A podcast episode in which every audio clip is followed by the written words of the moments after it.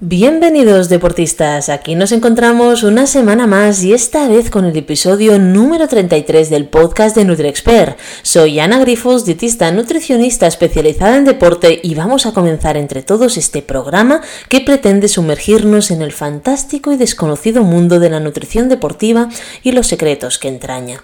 En el emocionante mundo del deporte y la salud donde la búsqueda de la excelencia física se encuentra con la resistencia y la pasión, hay un componente bio químico que a menudo pasa desapercibido pero que desempeña un papel crítico en el funcionamiento muscular y puede influir en la detección temprana de ciertas afecciones médicas. Este componente es la creatinquinasa o CQ que podemos ver en las analíticas, una enzima que se encuentra en los músculos esqueléticos y cardíacos y que desempeña un papel clave en la producción de energía celular. Hoy vamos a conocer este componente tan importante para nosotros en la práctica deportiva. ¿Estáis preparados? ¿Sí? Pues empecemos. Cuando pensamos en el mundo del deporte, a menudo imaginamos atletas destacados en el campo de juego, luchando contra las adversidades y superando límites, pero detrás de cada carrera, de cada competición y de cada entrenamiento existe una complejidad bioquímica que a menudo pasa desapercibida. La cretinquinasa, abreviada como CECA, es uno de esos actores invisibles pero fundamentales que permiten a los atletas rendir al más alto nivel. En este podcast emprenderemos un fascinante viaje para explorar en profundidad qué son las creatinquinasas, su función crucial en el deporte y en la salud, cuándo y por qué sus valores pueden elevarse en sangre, cómo mejorar esos valores después de una competición extenuante y por qué en ocasiones la elevación de los niveles de creatinquinasa puede generar preocupaciones similares a las asociadas con graves enfermedades como puede ser uno que nos da tanto miedo como es el cáncer. También analizaremos los síntomas físicos que pueden acompañar niveles elevados de creatinquinasa y por último, también la importancia vital del control analítico de esta enzima, sobre todo si somos deportistas. Así que prepárate para coger apuntes en este podcast para adentrarte en el mundo de la creatinquinasa y descubrir cómo esta enzima invisible puede ser un indicador valiosísimo tanto para deportistas comprometidos como para la detección temprana de esas afecciones médicas que tanto miedo nos pueden dar. Este es un viaje de exploración bioquímica en el deporte y la salud que espero que os encante tanto como a mí me ha gustado buscar información sobre este tema para todos vosotros. Pero empecemos por el principio. ¿Qué es y cómo funciona la creatinquinasa? Pues la creatinquinasa es una enzima que se encuentra principalmente en nuestros músculos esqueléticos y cardíacos. Su función principal es facilitar la conversión de creatina en fosfocreatina, un proceso fundamental para la producción de energía en las células musculares. Esta energía es esencial para la contracción muscular y el funcionamiento adecuado del corazón. La creatinquinasa existe en varias formas, pero las dos principales son la CKMM, presente en los músculos esqueléticos, y la CKMB, presente en el músculo cardíaco. Cada uno de estos tipos de creatinquinasa desempeña un papel específico en la producción de energía y se encuentra en diferentes partes del cuerpo, como podemos ver. La creatinquinasa en el músculo esquelético, CKMM, es esta forma, bueno, es la forma de, creatinquinasa más abundante en los músculos y que son los responsables de nuestros movimientos voluntarios como correr, nadar o levantar pesas. La, esta creatinquinasa se encuentra en las fibras musculares esqueléticas y es esencial para proporcionar la energía necesaria para para la contracción muscular durante el ejercicio. Luego, la otra creatinquinasa del músculo cardíaco o la que hemos llamado Se encuentra en, como, dice su nombre, en el músculo cardíaco, en el corazón, y es crucial para el funcionamiento de este órgano tan importante. El músculo cardíaco, a diferencia del músculo esquelético, funciona de manera involuntaria y constante para bombear sangre y mantener nuestra circulación correctamente. Esta juega, la creatinquinasa MB juega un papel fundamental en la provisión de energía para nuestro corazón, lo que es esencial para que funcione sin interrupciones, cosa que obviamente es lo que buscamos todo el mundo.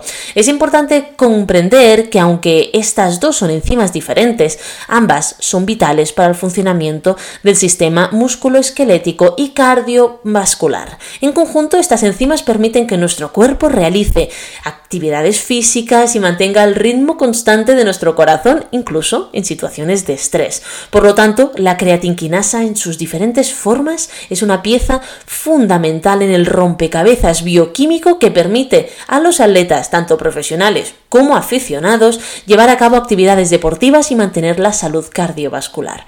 Su papel en la producción de energía celular es esencial y a menudo pasa desapercibido hasta que algo sale mal o se necesita una evaluación más profunda de la salud muscular y cardíaca. La creatinquinasa en el deporte, bueno, vamos a ver ¿Por qué es tan importante? Pues en el contexto deportivo esta enzima juega un papel crucial y es especialmente relevante para atletas que someten sus cuerpos a esfuerzos físicos intensos y prolongados. Pero bueno, ¿por qué es tan importante? Bueno, pues vamos a explorar su relevancia. Primero, para, vamos a mirar por qué es interesante para la producción de energía muscular. Bueno, como hemos dicho anteriormente, la creatinquinasa desempeña un papel fundamental en la producción de energía celular en nuestros músculos. Durante el ejercicio, especialmente en deportes de resistencia, como es el ciclismo o como es la carrera de larga distancia o los Ironmans, los músculos requieren un suministro constante de energía para funcionar eficientemente. La creatinquinasa contribuye a proporcionar esta energía que se necesita, permitiendo contracciones musculares repetidas y sostenidas a lo largo del tiempo al que sometemos nuestro cuerpo a este ejercicio. Luego también vamos a ver porque es interesante para la monitorización del estrés muscular. Y es que después de un entrenamiento intenso, una competición, es común que los niveles de esta enzima de la CK que podemos ver en las analíticas, que es esta creatinquinasa, aumenten. Este aumento puede indicar un estrés muscular significativo causado por el ejercicio. La medición de estos niveles de creatinquinasa es una forma valiosa de evaluar el grado de estrés muscular y determinar si se necesita un periodo de recuperación adecuado antes de volver a entrenar o a competir. Luego también puede ser un indicador de lesiones musculares.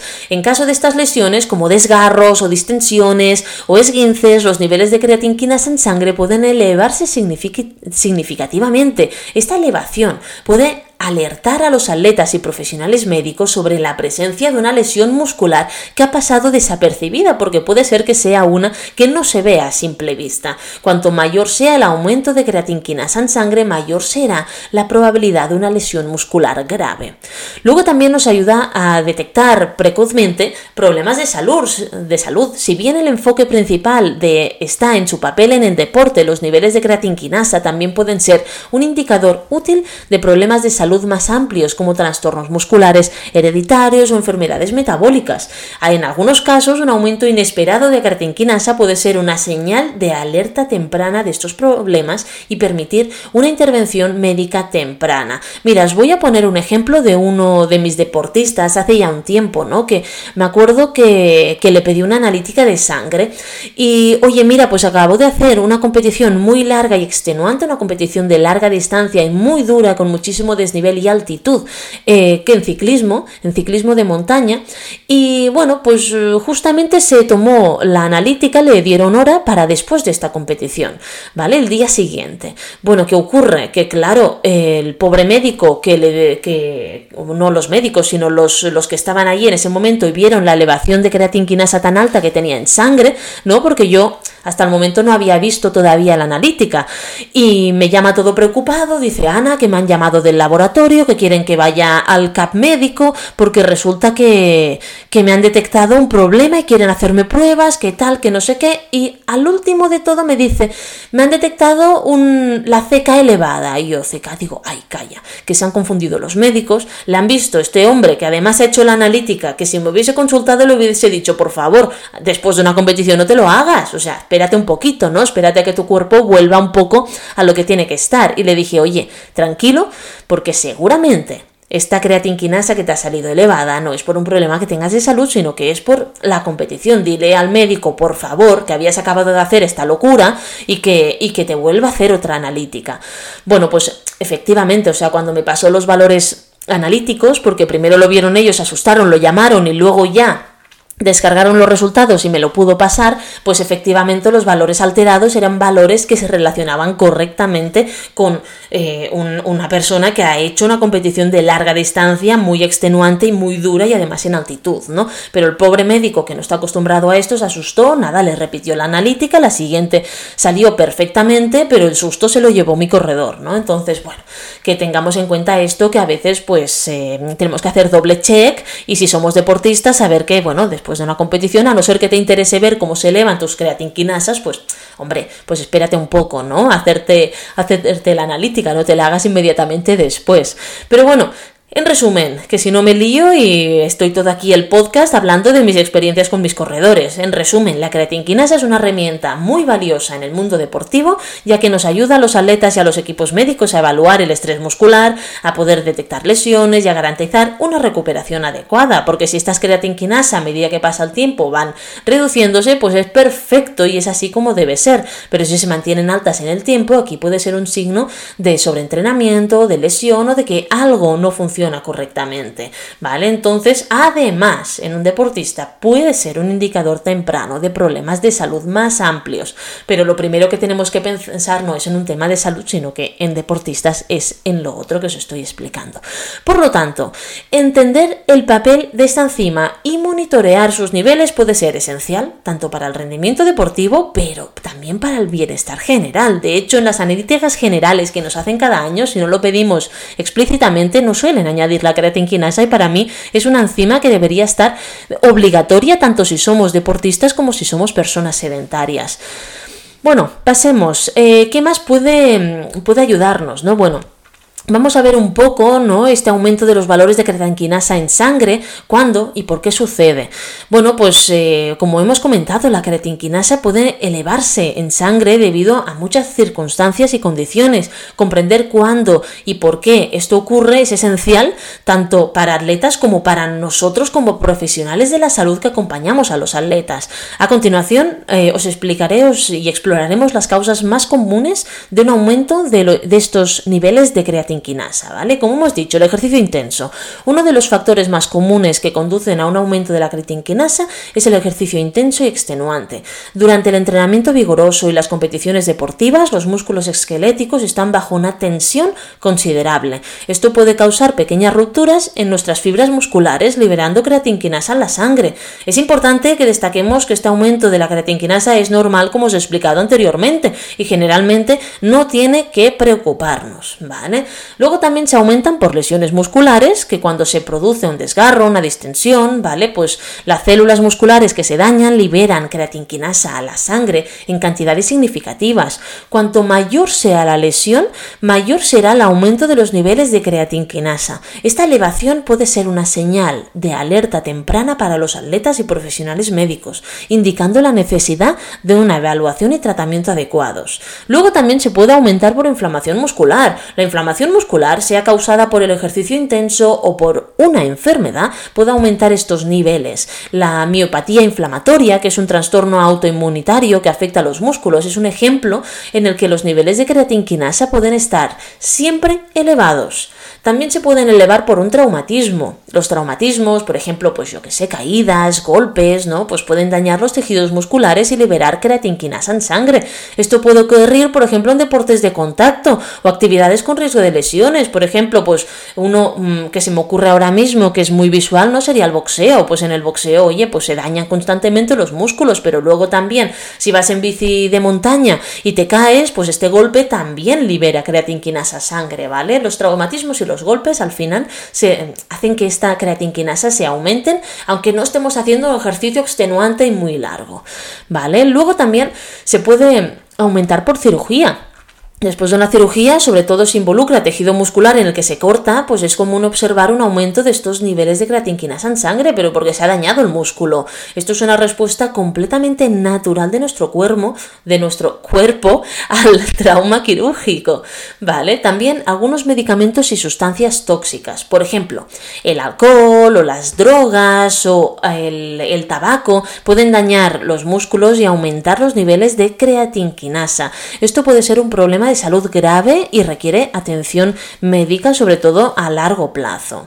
Eh, condiciones médicas, eh, sí que es verdad que en raras ocasiones ocurre, pero condiciones médicas como trastornos musculares hereditarios o enfermedades metabólicas pueden provocar niveles persistentemente elevados de creatinquinasa en sangre. En fin, eh, en conclusión, el aumento de los valores de creatinquinasa en sangre es una respuesta natural del cuerpo a diversas situaciones, como el ejercicio, las lesiones, eh, una operación, la inflamación o un traumatismo. En la mayoría de los casos esto es temporal y no tiene que preocuparnos, pero en casos de lesiones graves, afecciones médicas, mm, uso de ciertos medicamentos, los niveles elevados de esta enzima pueden ser un signo de alerta y tenemos que vigilarlo correctamente. ¿Vale? Así que nada, pues oye, si queremos recuperar después de una competición, pues vamos a ver algunas estrategias para mejorar estos valores de creatinquinasa, ¿vale? Tras una competición exigente o un entrenamiento intenso, mm, pues es común experimentar este aumento de creatinquinasa, como hemos dicho, por el estrés muscular. Para acelerar nuestra recuperación y mejorar estos valores, es fundamental implementar estrategias específicas. Por ejemplo, una hidratación adecuada. Mantenernos bien hidratados es esencial para la recuperación muscular. El agua es fundamental para eliminar los productos de desecho del metabolismo muscular, lo que puede ayudar a reducir la inflamación y el estrés de los músculos. Así que, una vez más, la hidratación cobra una importancia clave en toda esta recuperación muscular. Luego, el descanso activo, el reposo es esencial, pero eso no significa quedarse completamente Inactivo. El descanso activo implica realizar actividades de bajo impacto, como caminar suavemente o practicar ejercicios de estiramiento, que esto puede mejorar la circulación sanguínea y ayudar a eliminar los subproductos metabólicos que hayan en nuestro cuerpo. Luego, las terapias de frío-calor. La terapia de frío, como la aplicación de frío, puede reducir la inflamación, eh, la aplicación de hielo, perdón, puede reducir la inflamación y aliviar esta sensación de dolor muscular. Por otro lado, la terapia de calor como unas compresas calientes, ¿no? o una crema de efecto calor, puede ayudar a relajar los músculos y mejorar la circulación. También tenemos, ¿por qué no?, los, los masajes terapéuticos. Pues oye, pues los masajes pueden ayudar a liberar la tensión muscular, mejorar también el flujo sanguíneo y reducir la inflamación. Estos masajes pueden ser interesantes y muy beneficiosos cuando se dirigen a áreas específicas que han experimentado un estrés significativo, ¿no? Pues oye, hemos estado corriendo 10 horas, pues oye, hace un buen masaje de, bueno, de todo el, cuarto inferior de tu cuerpo, ¿no? De lo que son las piernas. Eh, o si has estado haciendo pues un ejercicio muy duro o has estado haciendo pesas a muerte, pues oye, pues eh, todo lo que es la espalda, hombros, brazos, al final, todo esto nos ayuda también a drenar y a que la circulación mejore. Luego también tenemos suplementación natural, ¿no? Algunos suplementos, como los antioxidantes, vitamina C, vitamina E. No hablamos solamente de suplementos químicos, ¿eh? sino de suplementos también en forma de alimento. Es decir, los antioxidantes como la vitamina C lo encontramos en los pimientos verdes crudos o el pimiento rojo pero crudo, el kiwi, la naranja, o sea, todos creo que ya sabemos, ¿no? Dónde está un poquito la vitamina C. La vitamina E está sobre todo en los frutos secos, en las semillas. Y luego sí que los aminoácidos de cadena ramificada, ¿no? Los BCAAs pueden ayudarnos en la recuperación muscular. Esto sí que ya sería pues un suplemento específico, ¿no? Porque también lo podemos aportar con, con alimentos. Por ejemplo, el, huevo tiene, tiene todo, bueno, tiene todos los, aminoácidos necesarios, ¿no? O, o el tofu, o la soja, o alimentos de este tipo. Pero sí que es verdad que, bueno, al final no solamente tiene BCA, sino que tienen otros aminoácidos y solamente si nosotros buscamos BCAs que serían leucina, isoleucina y valina, pues al igual tenemos que ir a un complemento pues más específico, ¿no? Para ello, siempre como recomiendo, tenemos que consultar con un profesional de la salud, un dietista, idealmente un dietista nutricionista deportivo antes de tomar cualquier suplemento para determinar ¿Cuál es el más interesante en nuestro caso? Porque al igual no nos, no nos hace falta ninguno, ¿no? Pero también para las dosis, porque va en función del, del, peso de cada uno de nosotros y del deporte que hagamos, ¿vale? Bueno, luego también el sueño de calidad. El dormir bien es un componente crítico en la recuperación. Durante el sueño profundo, el cuerpo realiza reparaciones y restaura tejidos. Asegurarse de dormir correctamente y suficientemente y tener un sueño de calidad es esencial para una recuperación completa completa, ¿vale? Yo siempre digo que si tenemos que perder horas de sueño para entrenar, ¿no? A veces, oh, no, es que claro, es que estoy con la mujer, con los hijos, la casa, el trabajo, me voy a dormir tarde, pero para hacer el entreno y cumplir me levanto a las 5 de la mañana. Pues al igual si reducieras las horas de entreno o reducieras los días de entreno y te asegurases un sueño de calidad, al igual no solamente dormirías mejor, sino que entrenarías mejor y mejorarías más en tu entrenamiento, porque el sueño es básico. Si no dormimos bien, se van acumulando toxinas también en nuestro cuerpo, no solamente en nuestro cuerpo, nuestro cerebro también, ¿vale? Y esto al final acaba por petar por algún sitio, así que por favor, dormir bien, asegurémonos de las horas las horas también que sean necesarias para nosotros, ¿no? Se dice un total de 7, pero siempre hay una desviación de un 2% de la población que puede dormir alguna menos o deba dormir alguna más, pero al final se tiene que individualizar y asegurarnos de dormir bien y las horas que toquen. Sí que hay situaciones como, ostras, pues tengo niños pequeños, ¿no? O pasa cualquier cosa, o estoy pendiente de algo, ¿no? Y entonces puedas dormir un poco peor, pero siempre son situaciones que a la larga desaparecen con el tiempo, ¿vale? Lo importante es que la mayor parte de nuestra vida intentemos tener un sueño de calidad y reparador. Luego, como no, una alimentación balanceada. La nutrición desempeña un papel fundamental en la recuperación muscular. Consumir alimentos ricos en proteínas, carbohidratos, vitaminas y minerales puede ayudar a, la, apoyar la reparación muscular y reducir los niveles de creatinquinasa más rápidamente.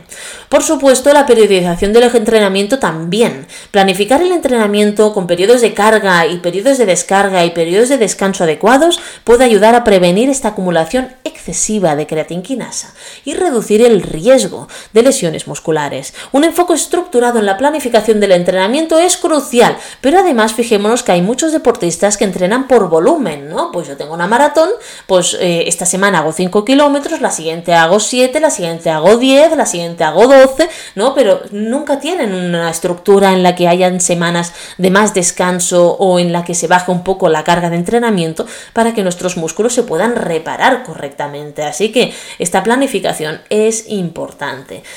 Y como no, pues eh, hay algunos casos en los que tengamos que consultar médicamente si, por ejemplo, eh, experimentamos un aumento significativo y persistente de los niveles de creatinquinasa tras una competición, pero eh, no se bajan con el tiempo, ¿no? Entonces es recomendable consultar a un profesional médico, sobre todo si se presentan síntomas como debilidad muscular o dolor intenso o pigmentación oscura de la orina, ya que podrían indicar una afección más seria como sería la rhabdomiólisis, una que os prometo que en otro podcast la hablaremos específicamente porque es muy dura, es muy dura de tratar, es muy dolorosa y además requiere siempre una intervención médica y estar incluso ingresados durante bastante tiempo, ¿vale? Así que no me voy a extender hoy, otro día os prometo, no sé cuándo, pero otro día os voy a hablar específicamente de esta situación que han sufrido algunos deportistas para que la conozcáis bien y sepáis cómo actuar en el caso de tener una rhabdomiólisis vosotros.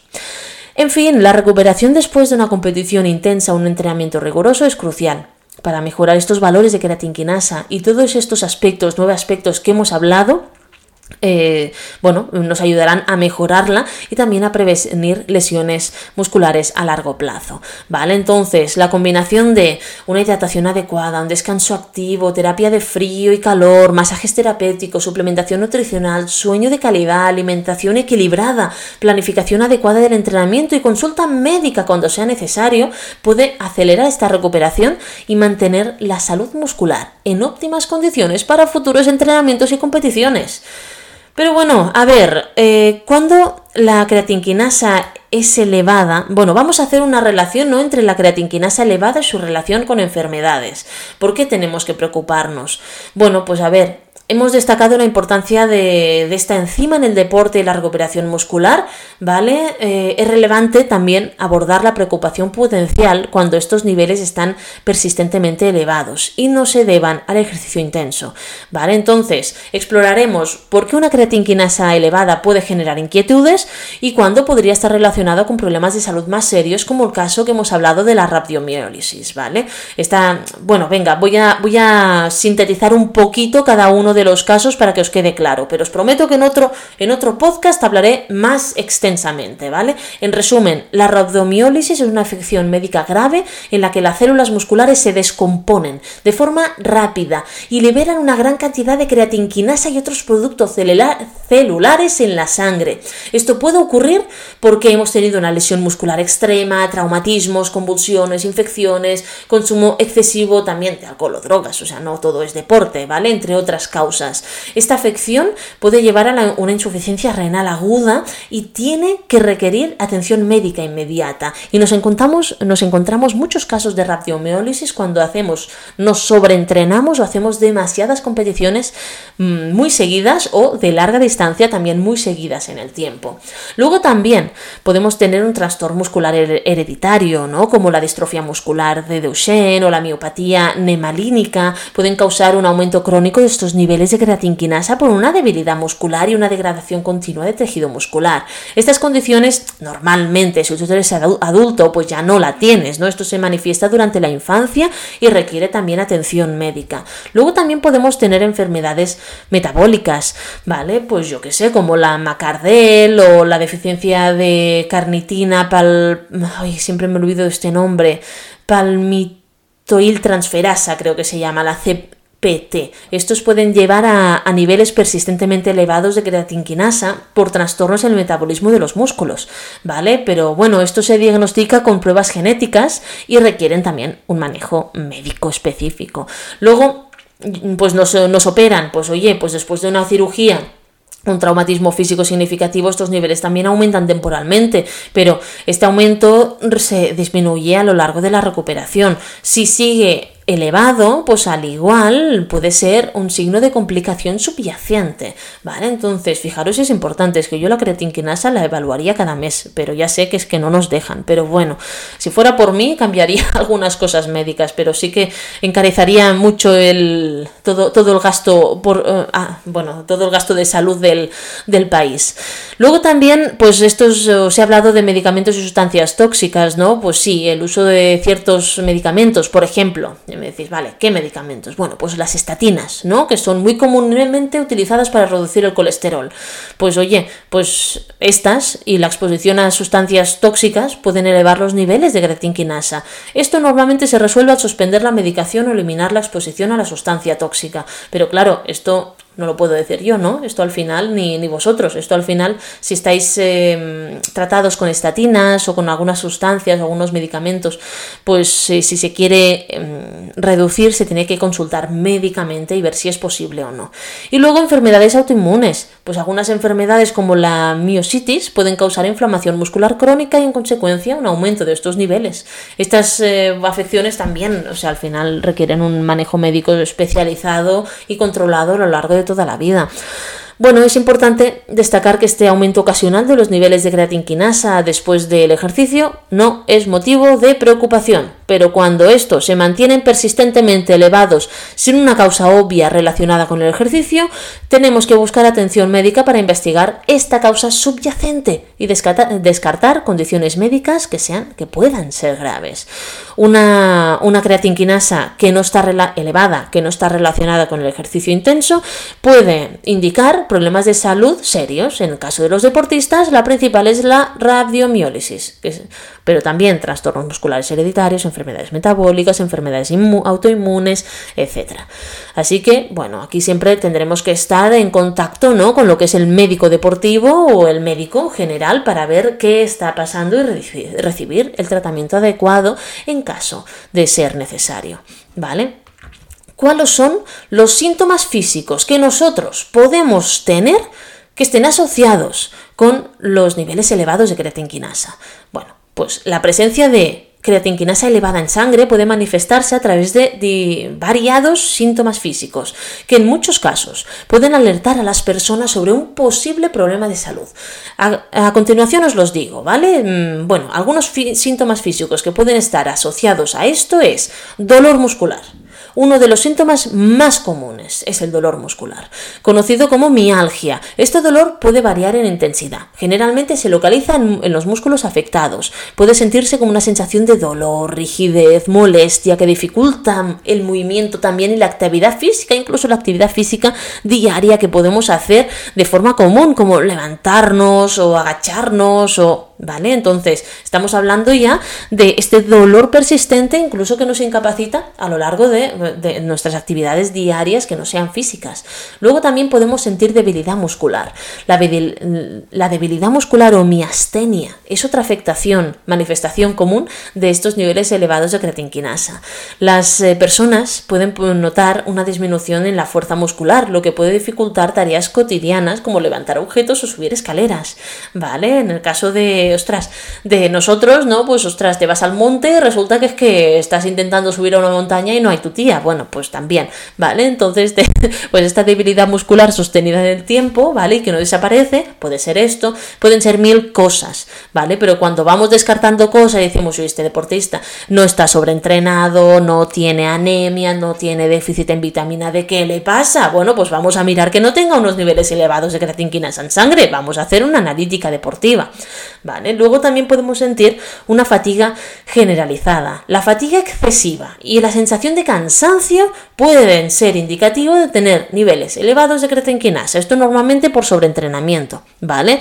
Pero bueno, la fatiga no se debe únicamente al ejercicio físico o la actividad física. Eh, puede persistir incluso en reposo, es decir, tú estar quieto o has estado quieto durante semanas y sigues fatigado. Pues ojo, es que si no tienes anemia, ¿vale? Pues eh, al igual tienes eh, estos niveles elevados por algo que te está pasando, ¿vale? Luego también eh, otro síntoma físico muy vistoso es la orina de color muy oscuro, ¿no? En lo que llamamos, ¿no? La orina color Coca-Cola, ¿vale? Que esto ya es indicativo de, hey, para, para, para, para, para, ponte a beber y vamos al médico, pero ya, ¿vale? O sea, no voy a recomendar nunca a un deportista que si mea oscuro siga con su actividad deportiva. Paras. ¿Por qué? Pues porque seguir y forzar, o sea, la orina oscura ya es un síntoma de deshidratación. Deshidratación muy grave, no estoy hablando de una pequeña, no, muy grave, que puede afectar a tus riñones y quedarte incluso sin riñones, ¿vale? Entonces, no nos pasemos, ¿vale? En algunos casos, los niveles altos de creatinquinasa pueden llevar a la liberación de mioglobina en sangre y posteriormente esta puede pasar a la orina, ¿vale? Y entonces, en vez de orina de color oscuro, ya tenemos la orina roja. La mioglobina es una proteína presente en los músculos que puede dar a la orina este color oscuro o marrón, ¿no? Como... sí, pues esto que os he dicho, la orina color Coca-Cola o cola de cerveza, ¿no? Esta manifestación es muy preocupante y, y también puede ser un signo de rabdomiólisis, ojo, ¿eh? que es esta enfermedad grave que hemos hablado. Luego también podemos tener dificultad para respirar. Si los niveles de CKMB, que es la forma de creatinquinasa presente en el músculo cardíaco, están elevados debido a un daño cardíaco. Los individuos, nosotros, deportistas, podemos experimentar dificultad para respirar, fatiga y palpitaciones, porque al final nuestro corazón es el que nos permite que el oxígeno y los nutrientes vayan a todas las células de nuestro cuerpo. Si algo ahí pasa, tú vas a tener dificultad para absolutamente casi casi todo. ¿Vale? Estos síntomas son motivo de preocupación y requieren atención médica inmediata. ¿Cómo sabemos si esto nos puede pasar? Porque esto al igual hay deportistas que solamente lo saben o lo conocen en algunos momentos puntuales de alta carga cardíaca de su músculo cardíaco, ¿no? De su corazón. Pues con una prueba de esfuerzo, una prueba de esfuerzo bien hecha, con gases, ¿no? Que se evalúe todo y que la haga un médico deportivo, cardiólogo. ¿Por qué? porque lo siento mucho, pero si te lo hace un entrenador, aunque puede hacer pruebas de esfuerzo, no sabe interpretar las variaciones de tu músculo cardíaco. Así que el electrograma, ¿vale? sí, el electrocardiograma, ¿vale? Entonces, no vas a saber detectar problemas de salud. Te puede decir, o sea, un, un un entrenador puede decirte tus umbrales, puede decirte a dónde tienes que entrenar, pero no te va a poder detectar previamente un problema de salud. Así que las pruebas de esfuerzo, con mucho dolor de mi alma, yo siempre recomiendo que las haga un médico deportivo especializado. En deporte, por favor.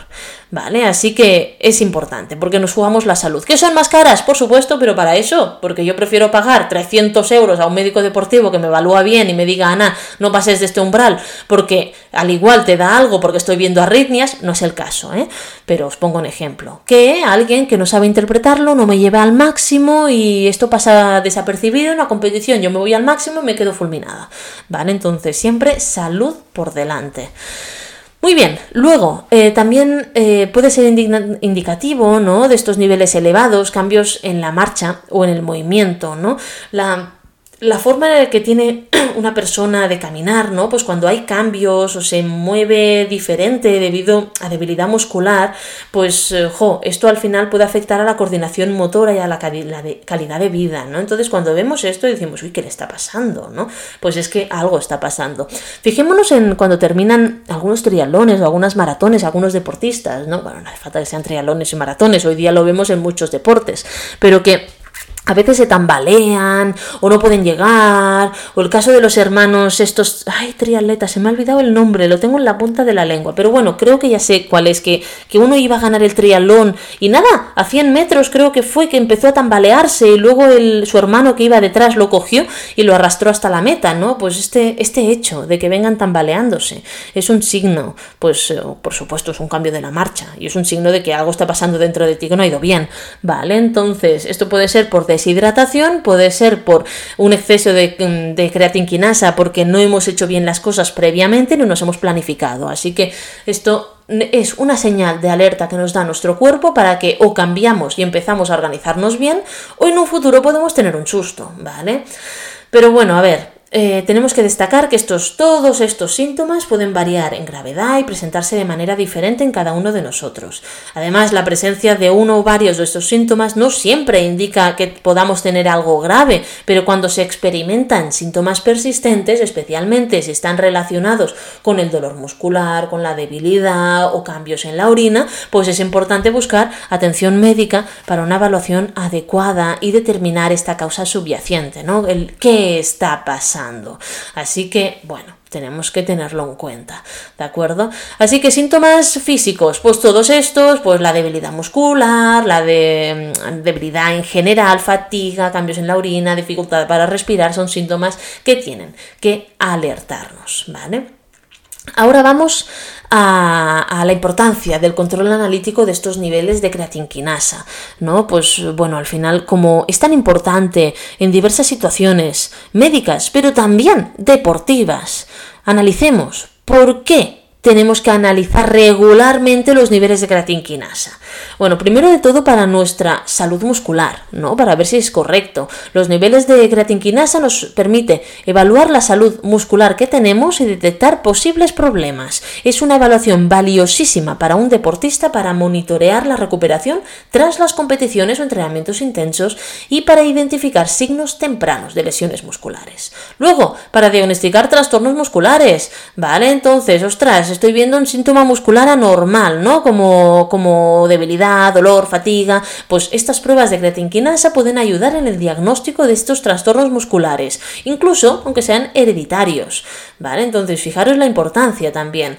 También para la evaluación del daño cardíaco, ¿no? Se utiliza para evaluar el daño que pueda haber en nuestro corazón, especialmente en casos de infarto de miocardio, pero también a nivel deportivo, ¿vale? Unos niveles elevados de esta creatinquinasa cardíaca puede indicar daño al músculo cardíaco y ayudar en un diagnóstico precoz o en decirnos hasta qué pulsaciones es adecuado mantenernos y no sobrepasar, que esto es muy interesante para un deportista, ¿no? Luego, para el seguimiento de tratamientos en ciertas condiciones médicas como la radiomiólisis o los trastornos metabólicos, el seguimiento de estos niveles de creatinquinasa es esencial para evaluar la eficacia del tratamiento y realizar ajustes según sea necesario. Luego, para tener una orientación en el deporte, en el ámbito deportivo, el control de creatinquinasa puede ayudar a entrenadores y profesionales médicos a ajustar estrategias en el entrenamiento y recuperación de cada persona de forma individual.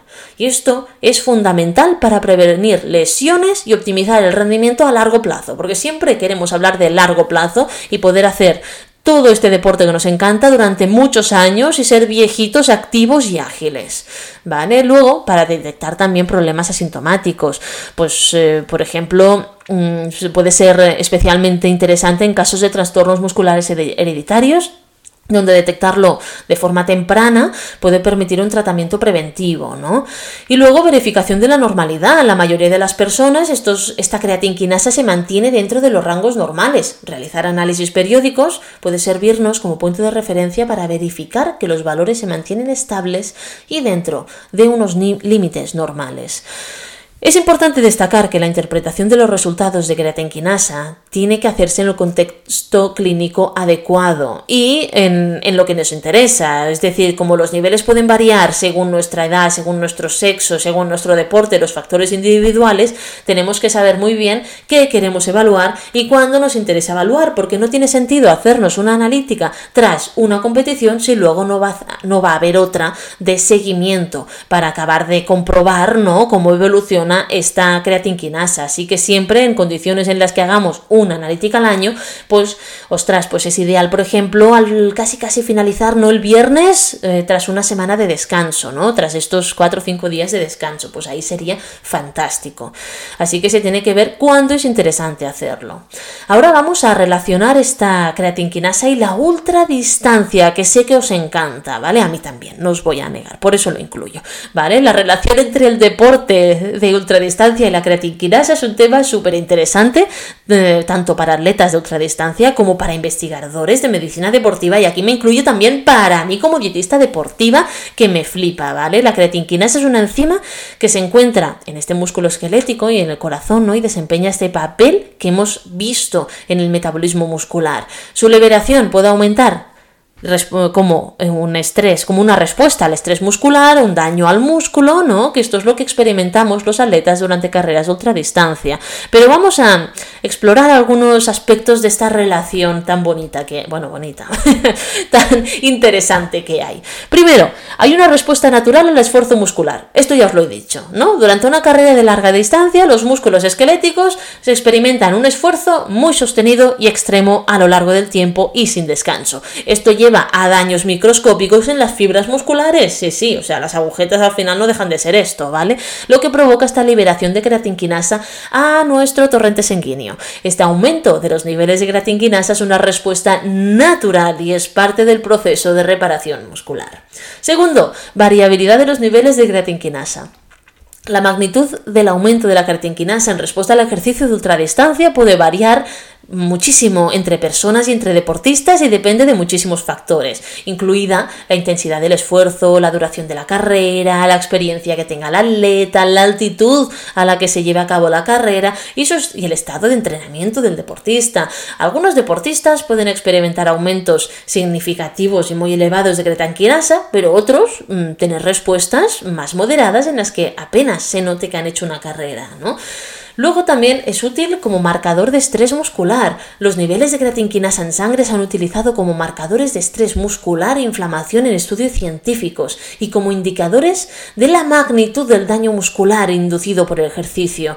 Algunos investigadores y también algunos profesionales médicos les gusta monitorear estos niveles para evaluar la respuesta del atleta al esfuerzo físico extremo y para planificar estrategias correctas de recuperación individualizadas a cada uno de nosotros como deportista. Luego también hay una relación con la fatiga muscular. Se ha investigado que estos niveles elevados de creatinquinasa están relacionados con la fatiga muscular de atletas de ultradistancia. Si bien existe una correlación, no siempre se ha demostrado una relación directa entre la creatinquinasa y el grado de fatiga. Otros factores, como también la deshidratación, la alimentación en carrera o previa, durante, poscarrera y la resistencia individual, por supuesto, también influyen en la fatiga muscular de un deportista durante un evento de larga distancia. Solo falta al final no hay un, un único pilar, hay bastantes y se tienen que conocer todos. Siguiente, pues oye, para evaluar estas lesiones musculares, ¿no? Pues un aumento prolongado de esta creatinquinasa tras una carrera de ultradistancia puede indicar presencia de lesiones musculares más graves que no se ven a simple vista, como desgarros musculares o rabdomiólisis. ¿Qué ocurre? Que en una carrera de larga distancia yo creo que tenemos tantas ganas de llegar al final que nos aguantamos todo el dolor y creemos que es normal, pero si este dolor persiste, decimos, ostras, es que aquí en la cadera, ¿no? Me duele algo, es que en el tobillo y tal, ostras, pues esto se ve con la creatinquinasa. Si hay un daño muscular, se ve elevada en sangre y podemos decir, ostras, pues quizás sí, que ha pasado algo más, que nos estamos aquí aguantando pensando que es normal y no lo es. ¿Vale? Entonces, en estos casos tenemos que, bueno, se requiere una evaluación médica para determinar la gravedad y tratamiento adecuado de cada, para cada situación, ¿no? Y luego, cómo no, planificar la recuperación. Este control de creatinquinasa tras la carrera de ultradistancia puede ayudar a los atletas y a los equipos deportivos que lo apoyan a planificar la recuperación de una forma más efectiva. Esto puede incluir estrategias de nutrición, descanso, masajes terapéuticos y otros métodos también para acelerar la recuperación muscular. En resumen, la relación entre el deporte de larga distancia y la creatinquinasa refleja la complejidad y la dificultad de la respuesta muscular al esfuerzo extremo. Si bien un aumento de estos niveles es una respuesta natural y esperada, eh, su magnitud y duración pueden variar según varios factores, pero monitorearlo Monitorear estos niveles de creatinquinasa es útil para evaluar el estrés muscular, planificar la recuperación, detectar lesiones y además también teniendo en cuenta que bueno, no deja de ser un valor más, ¿no? No es el más importante, sino que es uno más de los muchos aspectos a considerar en la salud y rendimiento de los atletas, sean de larga distancia o no, y que al final la interpretación de todo esto tiene que realizarse en un contexto clínico y deportivo adecuado, ¿vale? Entonces, la creatinquinasa es una enzima que desempeña un papel esencial en el metabolismo muscular, fundamental tanto en el ámbito deportivo como en el ámbito médico. Su estudio y control analítico serán herramientas muy valiosas que nos proporcionarán información sobre nuestra salud muscular, nuestra función cardíaca y nuestra respuesta del cuerpo a diversas situaciones que nos encontremos. En el contexto deportivo, estos niveles elevados pueden ser normales después de entrenamientos intensos o competiciones. Esta elevación, pues al final es una elevación natural al estrés muscular y normalmente no es motivo de preocupación. De hecho, el control de estos niveles puede ayudarnos a ajustar estas estrategias tan chulas de entrenamiento y recuperación y alimentación para optimizar nuestro rendimiento y prevenir lesiones a medio, corto y largo plazo. Pero cuando los niveles se mantienen persistentes y elevados sin una causa relacionada con el ejercicio, entonces sí hay que buscar atención médica y ver la causa que hay detrás de esta situación, porque podría indicar problemas graves como os he explicado, ¿vale? Al final, a mí la que más me preocupa en un deportista es la rabiomiólisis por el dolor y por la situación de estrés que provoca y la, bueno, que nos permite hacer nada, ¿no? Al final, la inutilidad que te produce a nivel corporal. Así que para mí deportistas, esto sería el aspecto que tenemos que tener más en cuenta. Lo otro, al final, son aspectos más pequeños que poquitas personas pueden, pueden tener, pero que también hay que tener en cuenta, como lo que hemos dicho, los trastornos musculares hereditarios, las enfermedades metabólicas, las enfermedades autoinmunes, etc.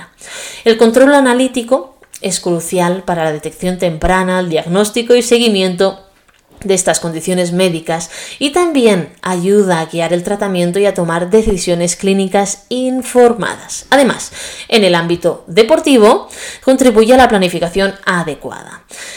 Para finalizar, no os lío más, que me estoy alargando muchísimo en este podcast. La cretinquinasa y su compleja función en nuestro organismo ejemplifica la intersección entre ciencia, medicina, alimentación y deporte.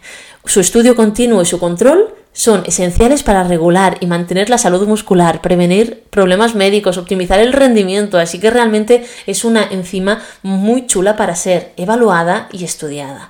Y ahora sí, deportistas, finalizamos este podcast sobre la destrucción muscular y la creatinquinasa que espero que os haya gustado y nos vemos la semana próxima. Si tenéis más dudas sobre nutrición deportiva o queréis un asesoramiento individualizado, no dudéis en poneros en contacto con nosotros en info.nutriexpert.com o en nuestras redes sociales arroba NutriExpert y arroba.